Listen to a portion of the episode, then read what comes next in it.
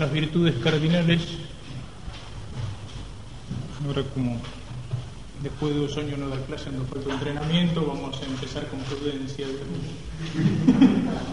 es antes de empezar con la prudencia, vamos a dar una breve ubicación del tratado este dentro del plan en general de la suma teológica y este y después también muy breve un recuerdo de algunos de los principios de las virtudes cardinales en general que ustedes tendrán que haber visto en moral fundamental, ¿cierto? Pero en fin, entre hoy y mañana después empezaríamos ya con la prudencia prudencia. en primer lugar, hacemos la ubicación del tratado dentro de la suma teológica. Es un tema que insisto al empezar no solamente en cada una de las partes de la moral, sino incluso en cada una de las virtudes. Porque la suma teológica no es un montón de cuestiones o de tratados yuxtapuestos, es decir, puestos uno al lado de otro como los ladrillos que hacen una pared, puestos uno al lado de otro como los libros de una biblioteca, sino que la suma teológica es una visión conjunta de lo divino y de lo humano, pero coherente y orgánica, digamos, es un organismo vivo, no un montón de partes o de tratados puestos uno al lado de otro. Entonces, siempre es conveniente al empezar un tratado hacer referencia a esa visión de conjunto. Digamos, es algo que es imprescindible tener siempre en cuenta es el axioma escolástico ese que dice unir sin confundir y distinguir sin separar. Para estudiar la teología es necesario distinguir. Entonces estudiamos, qué sé yo, cristología, sacramentos, moral, en la moral fundamental, moral, virtudes cardinales, pero siempre es necesario la referencia, no olvidarse que esto que porque analizamos, tenemos que entrar en detalle si lo vemos así, es parte de un todo, es un organismo vivo. Es algo así como en la vida espiritual. Las virtudes son un organismo. Es decir, uno podrá trabajar ascéticamente sobre la templanza o sobre la paciencia, pero eso es parte de un organismo vivo. Por eso contrapongo la comparación del organismo vivo a la juxtaposición. En la biblioteca un libro está al lado de otro, aun cuando sigan un orden, pero son cosas pegadas, separables, no son un organismo vivo.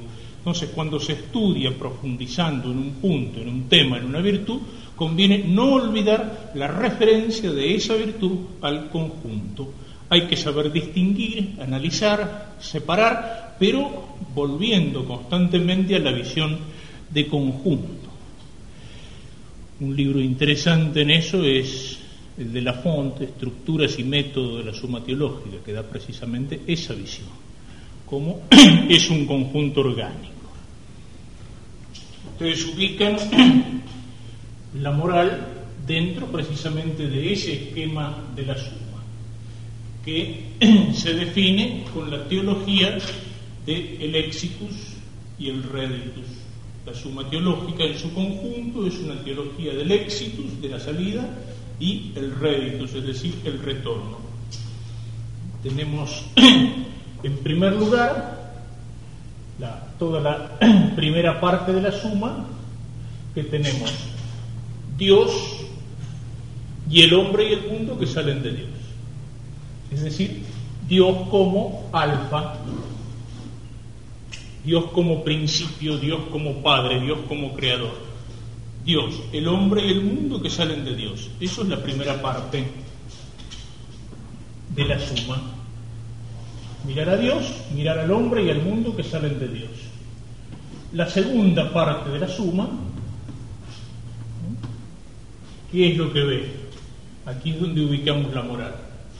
Es el retorno de la criatura racional hacia Dios el hombre y el mundo que salen de Dios, sobre todo aquí en la moral, el hombre vuelve a Dios a través de, tercera parte, Cristo, Iglesia, sacramentos hasta encontrarse en la escatología.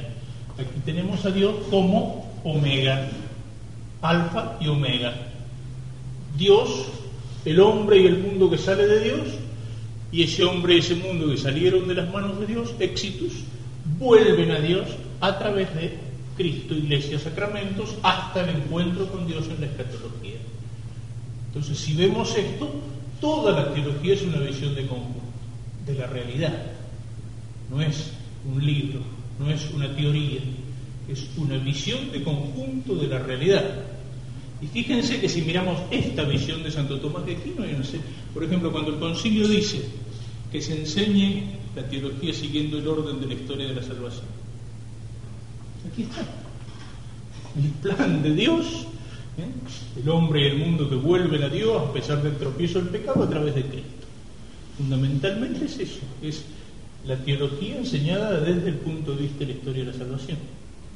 Otra cosa que vale la pena señalar, decíamos, la segunda pars, que es retorno de la criatura racional hacia Dios, y eso es la moral. Santo Tomás no separa la moral de la teología. La moral es una parte de toda la cosmovisión teológica del éxito y del rédito por la cual el hombre y el mundo, el hombre sobre todo, acá se trata del hombre, no, el hombre que sale de Dios vuelve hacia Dios. Entonces, la teología en la visión de Santo Tomás está integrada, la teología moral, está integrada en el conjunto de la teología. Podrá ser una parte, pero no es una cosa aparte, como durante los últimos siglos se enseñó. Es uno de los motivos de la crisis de la teología moral es precisamente eso, haber separado la moral del dogma. Porque se separó la moral del dogma, la teología moral se transformó en qué? Casuística. Una escuela que no es para despreciarla, ¿cierto? Hubo grandes santos como San Alfonso Ligorio, pero fue un empobrecimiento de la moral. Las virtudes teologales desaparecieron de la moral, pasaron a ser parte del dogma. La moral en qué se transformó? en moral casuística, receta de cocina para confesores. Es decir, saber distinguir esto es pecado, esto no es pecado, esto está prohibido, esto está permitido. Es decir, una moral empobrecida. La moral en la visión de Santo Tomás es totalmente positiva. Aparece el pecado, pero fundamentalmente es el retorno de la criatura hacia Dios. Es el camino hacia la escatología, hacia la santidad, hacia la salvación. No es la moral solamente un recetario para saber confesar. Es una tentación permanente, eso lo diremos y lo repetiré. Cuando uno entra en las virtudes en concreto, mientras uno está tocando los principios fundamentales de las virtudes, por ejemplo, uno ve que a veces la clase mira con cara de vaca viendo pasar el tren. Pero donde uno baja del principio y entra a las circunstancias concretas, inmediatamente se levanta la mano, padre, ¿qué pasa si un tipo que robó resulta que después no sé qué? Es decir, la casuística interesa, digamos, o llama la atención más que los principios. Los principios parece que están allá arriba. Un tipo quiere tener todos los problemas resueltos para que el día que se sienta en el confesionario sabe qué hacer, tiene el manualito y después son los que se enojan, no, lo que enseño, lo que aprendí en el seminario no sirve para nada, porque no, no, eso no me apareció en la confesión, o apareció en la confesión y no lo había visto en el seminario, etc. esta es la visión de conjunto, o sea, ubicación de la teología moral. Si pasamos para ubicar el tratado acá, dentro de esto, en ese retorno del hombre a Dios, que es la moral, que es lo primero que se ve, aquí tenemos también el esquema de la segunda parte. Como es un camino, como es algo que se hace, como pertenece al orden del obrar más que al orden del ser, ¿qué es lo primero que hay en el orden del obrar? Lo primero es el fin. Cuando uno quiere construir una casa, primero existe la casa en la imaginación, en el plan del arquitecto. Eso es lo primero, el fin si me empiezo a poner ladrillos sin saber qué quiero hacer, no sé, sale cualquier cosa. ¿eh? Pero si tengo el plano, voy construyendo de acuerdo al plano. Lo primero en el orden de lograr es el fin. Y por eso, ¿qué es lo primero que pone Santo Tomás en la teología moral, es el tratado de la bienaventuranza. Es decir, el hombre ha sido creado, diríamos, este tratado está íntimamente ligado con la primera parte de los ejercicios. El hombre ha sido creado para conocer, hacer reverencia, servir a Dios y mediante esto salvar su alma. Lo primero es el fin, es la bienaventuranza. Y el hombre que se encamina hacia esa bienaventuranza. Entonces, podemos ubicarlo como fin. Ocupa el primer lugar, pero es el fin. Y decíamos que en la moral el hombre que sale de Dios, alfa, camina hacia Dios, es decir, hacia la bienaventuranza. ¿Cómo camina el hombre hacia la bienaventuranza? Santo Tomás dice, el ángel con un solo acto, como un chispazo en la mente del ángel, acepta a Dios y con eso es feliz para toda la vida. O lo rechaza como el diablo y con un solo acto al diablo. El hombre, en cambio, dice, ¿cómo camina el hombre hacia Dios? Dice, con muchos pasos, pero esos pasos no son pasos materiales. Esos pasos son las decisiones libres del hombre, son los actos humanos. Entonces, después del Tratado de la Bienaventuranza, vienen los actos humanos por los cuales el hombre se encamina a Dios. Ubiquen este esquema dentro del otro. Réditos, vuelta hacia Dios, vuelta de la criatura racional hacia el Creador. Que como Padre me puso en camino y me espera al final para hacerme feliz. Bienaventuranza, actos humanos, con todo lo que hay adentro, actos libres, actos voluntarios, involuntarios, actos buenos, actos malos, actos meritorios, etc. Pero los actos del hombre no son tampoco elementos aislados. El hombre a través de sus actos va creando en sí mismo inclinación y lo ayuda para obrar bien o para obrar mal. Y entonces ahí es donde tenemos los principios interiores de los actos humanos, que son los hábitos, y las virtudes, o que son los vicios y los pecados. Porque el hombre, con su libertad, puede encaminarse hacia el fin para el cual ha sido creado con sus actos buenos o tiene la posibilidad de apartarse de ese fin vicios y pecados. Aquí ya tenemos algo que es clave para la moral, es una de las fallas de la moral en varios de los tratados de moral moderna. Hering, por ejemplo, empieza por perder el lugar principal que ocupa la bienaventuranza. Y en última instancia podríamos decir que en la bienaventuranza está la clave. ¿Qué es la moral? El retorno de la criatura racional hacia Dios a través de sus actos. Entonces, ¿qué es un acto bueno? Un acto que me lleva hacia fin. ¿Qué es un acto malo? Un acto que me aparta de.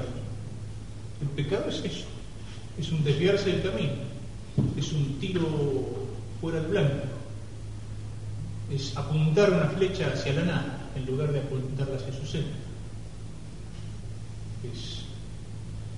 todo esto es muy simple, muy esquemático, pero es algo que conviene tenerlo en la cabeza, porque esto es el conjunto. De ahí vamos bajando hacia lo concreto. Pasos que me llevan hacia Dios pasos que me apartan de Dios, esos pasos van creando en mí una inclinación buena o mala que me hace obrar fácil, pronta y deleitablemente para bien o para mal, vicios y virtudes. Pero Santo Tomás todavía añade otra cosa aquí que es importante. Dice, los hábitos y las virtudes son los principios internos de los actos humanos, pero también están los principios externos de los actos humanos. Y ahí es donde el tratado de la moral fundamental culmina, acá hay muchos puntos en común con la ética, pero donde culminan en, teológicamente, está ahí. Dice, ¿cuáles son los principios externos de los actos humanos? Dice, el principio externo principal es Dios, que me ilumina con la ley y me mueve con la gracia. Parece muy simple, pero es fundamental. me ilumina con la ley. Es decir, el hombre tiene este camino hacia Dios. ¿Cuál es la función de la ley? La ley es como un sol que ilumina el camino hacia Dios. Esto es una noción clara. Precisamente uno de los problemas de la moral casuística, uno de los problemas de esa moral que quiere limitar la moral a permitido, prohibido, pecado, no pecado, ¿qué es? Es que la ley internalizada en la conciencia es como un límite a la libertad del hombre. La moral casuística tiende a determinar todo lo que es obligatorio por la ley. Y bueno, más allá está el campo de la libertad. Pero la ley y la libertad son como dos potencias que chocan. Lo que tiene una pierde la otra. Hay como una dialéctica, como una contraposición.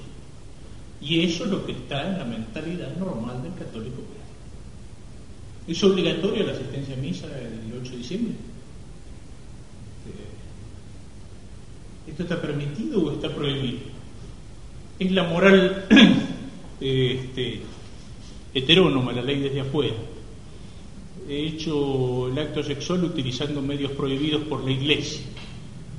No porque sea mala la anticoncepción que va contra la... No, porque está prohibido por la iglesia.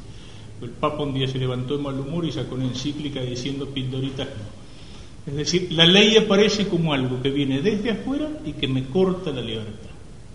Eso es una consecuencia de esa moral. Y eso es un esquema del cual no se escapan los neomoralistas que hacen tanto daño en la iglesia. Es decir, toda la escuela de Hering, Marciano Vidal, Hortelano, Corran, sucesores. No se escapan de eso. Curioso, Hering tiene un tratado de moral, tres tomos de Herder, viejo ya, la ley de Cristo. Hering saca un nuevo tratado, la ley de Cristo tiene sus defectos, pero es aceptable. Saca un nuevo tratado hace algunos años, libertad y fidelidad en Cristo. Totalmente inaceptable.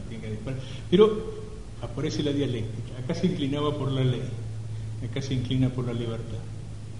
Eso lo señala muy bien, es un librito que lo recomiendo, sobre todo para tener una visión general de la problemática moral actual, es el de García de Aro y Celaya, La moral cristiana real. Tiene una buena crítica de, todas las, corrientes de la moral contemporánea. Y una crítica que no va tanto a este punto determinado, si pena de muerte sí o no, si anticonceptivo sí o no, sino a los principios que inspiran esa moral. Y él señala eso Dice, no han escapado de la dialéctica ley y libertad. En cambio, en esta visión de Santo Tomás, no hay contraposición entre ley y libertad. Porque la ley que hace me ayuda a realizar plenamente mi libertad. El hombre verdaderamente libre no cuando se pierde en el abismo del pecado, sino cuando se encamina hacia la plenitud personal y sobrenatural de Dios. Y la ley es como un señal en el camino, la ley es como un sol que me ilumina el camino, la ley es una ayuda para la libertad. Dios me mueve iluminándome con la ley. Aquí se rompe la contraposición, esa es la visión tomista. Y sobre todo otra cosa, es Dios que me ilumina con la ley y que me mueve con la gracia. Y aquí completamos el esquema. Porque este camino de la criatura racional hacia Dios, podríamos decir que, como figura en los mapas, camino en construcción. Es decir, el hombre que sale de Dios vuelve hacia Dios. ¿Cómo? A través de esos pasos que son los actos pero este fin al cual el hombre está destinado está infinitamente por encima de las fuerzas del hombre. El hombre, por sus solas fuerzas humanas, puede dar millones de pasos, es decir, de hacer actos incluso buenos, pero no puede alcanzar el fin, porque el fin está por encima de sus fuerzas. el fin al que Dios nos destina no es una mera felicidad natural, sino que Dios nos destina a un fin que es una felicidad sobrenatural, que es una divinización. Sobre esto volveremos después. El hombre por sus propias fuerzas no puede alcanzar a Dios. Fíjense que es otra de las tentaciones, de las carencias del cristiano de hoy. Este, hace un rato decía, una de las carencias es ese concepto de la ley como algo que limita la libertad, como algo exterior a mí, como capricho de Dios, escoto. Ahora, si miramos esto, ¿cuál es la mentalidad del cristiano medio? Pelagio.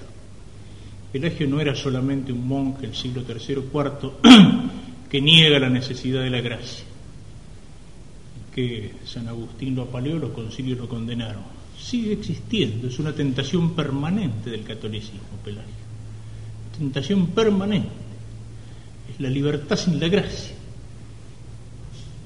Si uno le entra a preguntar a los cristianos medios que andan caminando por la calle, que salen de, que salen de misa o que no van a misa, ¿yo para qué necesito ir a misa? Yo soy un buen tipo. Yo no robo, ni mato, no daño a nadie, ayudo a los vecinos. Es decir, yo me salvo por mis obras. Yo no necesito la gracia, no necesito la confesión, la comunión, los sacramentos. Se murió si hacía 80 años que no pisaba la iglesia. No, pero se tiene que haber salvado, era una buena persona. No basta ser una buena persona para salvarse. No basta con que no robo, ni mato, ni hago daño a nadie. La cosa de los fariseos, la ley de las obras. Todas las obras buenas que puede hacer un hombre, que serían estos pasos, por sí mismas no llevan hasta el fin. Por eso es el camino en construcción. Y aquí es donde aparece la culminación, precisamente, de toda la moral fundamental de Santo Tomás, es decir, de toda esta visión de la teología moral. ¿Qué es lo que me hace posible que este camino en construcción sea un camino construido y que llegue hasta Dios? Es la gracia. La gracia que tiene una doble función. Por un lado, la gracia es sanante, es decir, sana la naturaleza humana herida por el pecado. Por otro lado, la gracia es elevante. Como decía el alemán, elefante. La gracia es elevante, es decir, me da la fuerza para seguir el camino hasta el final proporciona mis actos humanos hacia el fin sobrenatural. No hay una proporción natural entre el acto humano, por más bueno que sea, por más heroico que sea.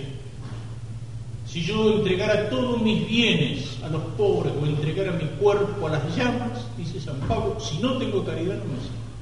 Es decir, sin gracia. Estará muy bien, felicitaciones, le ponemos un monumento por lo que hizo, pero es mi humano no, no hay proporción entre el mayor acto bueno heroico de un hombre y el fin sobrenatural. En cambio, la gracia que me hace participar de la naturaleza divina se transforma en un principio de mis actos que proporciona esos actos al fin. Y esa es la culminación de toda la visión general de la moral de Santo Tomás. Una culminación que ya empieza aquí. Pues Santo Tomás empieza, ustedes lo habrán visto en Moral Fundamental, con el Tratado de la Ley, ley humana, ley, pero ¿dónde culmina el tratado de la ley? La ley nueva. La ley nueva que es la ley de Cristo, que es la ley del Espíritu Santo, que es la ley del Espíritu Santo que habita en mí y me hace obrar con naturalmente por un interior instinto hacia las cosas de Dios. Me hace obrar por amor y no por temor. La ley nueva es la gracia.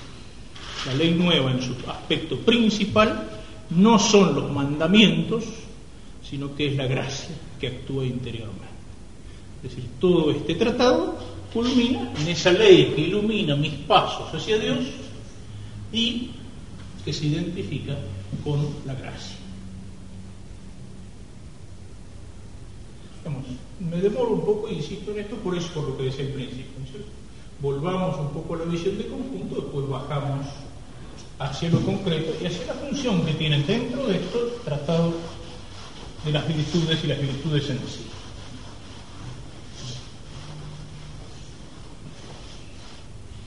Y hay otra cosa que me interesa señalar. Ya al tratar esto indiqué algunos aspectos de la visión moral de Santo Tomás.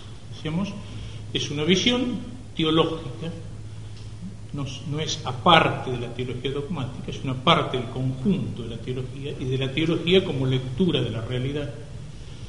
Es una moral no tanto casuística, fundamentalmente es una moral de virtudes, precisamente porque las virtudes es lo que me empuja y da fuerza hacia el fin. Tomás va a estudiar toda la moral particular a través de las virtudes. También aparece el pecado. Ojo, no es la estupidez, sino hay que ser positivo, no. Aparece el pecado, pero pone el acento no en el pecado, en la virtud. Y después de estudiar la virtud dice, contra esta virtud existen tales y tales pecados. Pero lo que prima no es el pecado, es la virtud. En la moral casuística, ¿qué es lo que prima? El pecado y la determinación de los pecados. Y la virtud queda olvidada, ¿eh? por lo menos queda medio la sombra. Ese es, un elemento importante. Está el pecado. Si quisiéramos hablar de la moral sin hablar del pecado, en un cuadro tiene que haber luces y sombras. Prima la luz sobre la sombra. es un elemento que es importante tener en cuenta.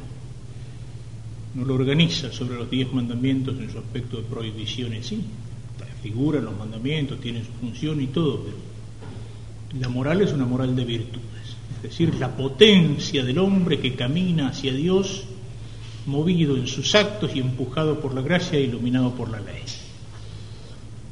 Pero hay una cosa más que se puede decir, que sería el otro esquemita y con eso termino la ubicación digamos, en el conjunto de la suma, que esta visión teológica de la moral, decíamos, es un organismo vivo, es un conjunto, no es una juxtaposición de tratados puestos uno al lado de otro como los ladrillos.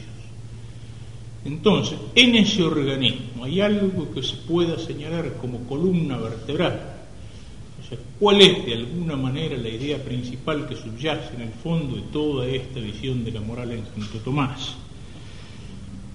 Ha habido distintas interpretaciones, pero yo creo que hay una que es clave, porque se une con la visión que dábamos recién, y es que la moral en la visión de Santo Tomás tiene como idea clave la, el seguimiento de Cristo y el seguimiento de Cristo como imitación de Cristo y como realización en nosotros de la imagen de Cristo. Creo que esa es la idea clave. En uno de los últimos números de la revista Gladios hay un artículo del padre Miguel Fuentes sobre la imitación de Cristo en, el, en Santo Tomás, donde indica y señala más o menos esto, ¿no? Yo diría que el artículo es tal vez un poco más erudito, más científico, da un poco la idea general, pero tal vez insistiendo mucho sobre fin, la búsqueda de textos y todo eso. Podría perderse un poco la visión, pero es bueno y señala un punto que no es, como parecería por la cantidad de textos, un texto algo secundario. Para afirmar esto,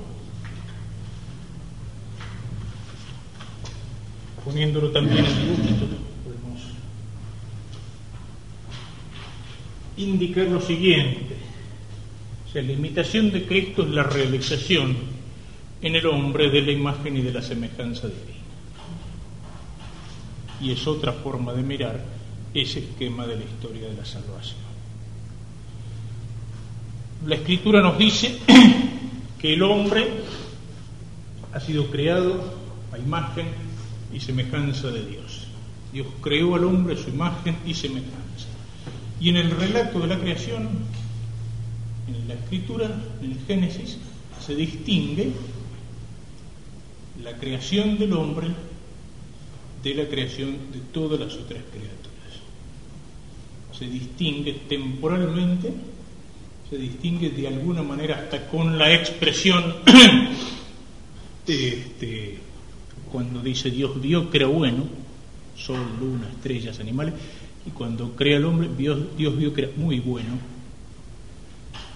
Hagamos al hombre a nuestra imagen y semejanza. Imagen y semejanza. Son dos cosas relacionadas y distintas. Podríamos decir que imagen señala más vale el aspecto estático, lo que hace a la naturaleza del hombre en sí, y la semejanza el aspecto dinámico, el obrar humano conforme a Dios. Pero esa expresión imagen es única. Los santos padres distinguían entre el hombre y todas las otras criaturas, diciendo que en las criaturas existe, las son vestigia de él. Es decir, en las criaturas está la huella de Dios, el paso de Dios, vestigia el que camina, digamos, sobre la arena o el barro y deja marcada la impronta. Es una huella. Todas las cosas creadas tienen la huella de Dios.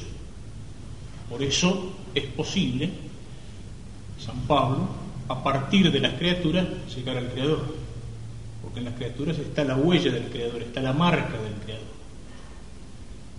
Y no simplemente en una teodicea natural, sino en una teología que supone la revelación y entonces ilumina la naturaleza con una luz nueva, se podría llegar a decir que en las criaturas incluso está la huella o el vestigio de Dios Trinitario.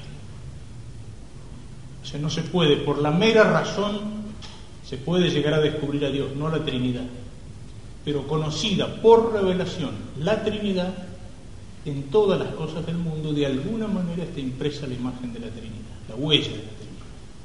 Esa es una idea central en todo el pensamiento, sobre todo, por ejemplo, de San Buenaventura. La imagen trinitaria de Dios marcada o impresa en él.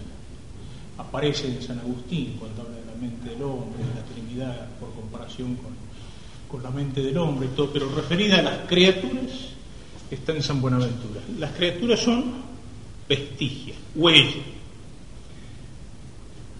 de Dios. Solo el hombre es imagen. Cuando uno construye algo, el artista o el artesano, que para los antiguos no tenían diferencia, es lo mismo, deja su huella en aquello que hace. Deja la huella en la mesa el carpintero y deja la huella en el cuadro el pintor y deja la huella en la sinfonía el músico uno puede ver un cuadro de algún artista que nunca lo ha visto antes y reconocer la huella del artista, más en algunos que en otros. Pero si uno ve un cuadro del Greco que nunca lo vio antes, uno dice, esto es del Greco, evidentemente. ¿eh? Esas figuras alargadas, esa delgadez mística, etcétera, hay algo, ahí, es inconfundible.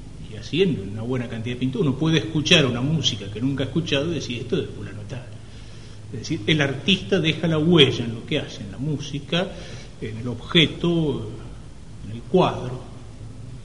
Entonces el cuadro, la mesa, la sinfonía, tienen la huella del autor como las cosas creadas tienen la huella de Dios. Pero en cambio, la imagen no. Solo eso dice relación al humano. El hijo es imagen del padre. Un hijo es imagen del padre. A veces físicamente lo ve y dice, este, vos sos hijo fulano tal. Pero a veces no es solo una imagen física.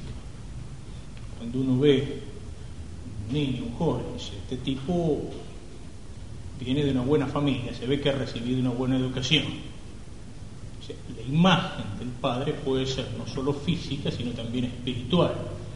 Y eso nos acerca también a esta diferencia. El hombre es imagen de Dios. Las criaturas son vestigio de Dios. ¿Y de qué manera el hombre es imagen de Dios? Ciertamente que no somos físicamente imagen de Dios porque Dios no tiene cuerpo, Dios es espíritu, Dios es invisible, Dios no lo ve nada.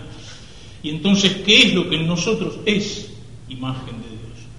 En el hombre lo que es imagen de Dios es la parte espiritual, la parte psíquica.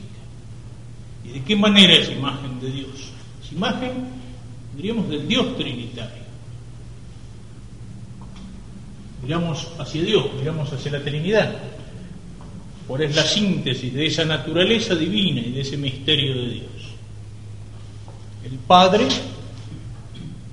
se conoce a sí mismo y en ese conocerse a sí mismo el Padre engendra al Hijo, que es el conocimiento y el verbo de Dios desde toda la eternidad. Y el verbo y el Padre, al conocerse, se aman. Y de ese amor procede el Espíritu Santo, como amor personal en la Trinidad. Esa es la síntesis del misterio. ¿Y eso qué supone? Se supone que en Dios hay ser, el Padre, hay inteligencia y hay voluntad. En la inteligencia, Dios conoce y el conocimiento engendra el verbo. Padre conoce, el conocimiento engendra el verbo. El verbo y el Padre se aman. Y ese amor es el Espíritu Santo.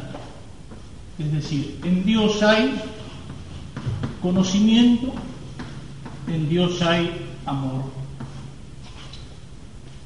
Este es el Dios alfa, recuerden el esquema anterior, que crea al hombre. Y cuando dice crea al hombre a su imagen, ¿qué significa? Que Dios crea al hombre, a diferencia de la planta, de la piedra, del animal, con un alma espiritual, con una inteligencia y con una voluntad que hace al hombre capaz de conocer y de amar. El hombre es imagen de Dios por la creación porque es, o sea, acá tenemos Dios en sí, acá tenemos la creación, Dios alfa, el hombre es capaz, por la creación, capaz de conocer, de conocimiento y de amor, es decir, inteligencia voluntad. Aquí está la imagen de Dios creador en el hombre. El hombre, un tercer paso en la historia de la salvación, ¿qué es? Es el pecado. El hombre utiliza mal su inteligencia y su voluntad. Desvía su voluntad del mandato divino porque quiere transformarse en conocedor, es decir, en dueño del bien y del mal. Aquí tenemos la realidad del pecado. Antes decíamos, imagen y semejanza. El pecado destruye en el hombre la semejanza Dios. No llega a destruir la imagen, eso sería literal. Pero la imagen de Dios en el hombre queda oscurecida por el pecado. Es decir, el pecado hiere, hiere la inteligencia con la oscuridad hiere la voluntad con la debilidad. Por el pecado la inteligencia del hombre se oscurece, se abre hacia el error, hacia la mentira. Por el pecado la voluntad queda debilitada, la voluntad se subleva contra la inteligencia, caído de Dios te caerás de ti mismo, dice San Agustín. El que se revela contra Dios en el cielo siente en sí mismo la rebelión interior, consecuencia, digamos, oscurecimiento de imagen. Vamos.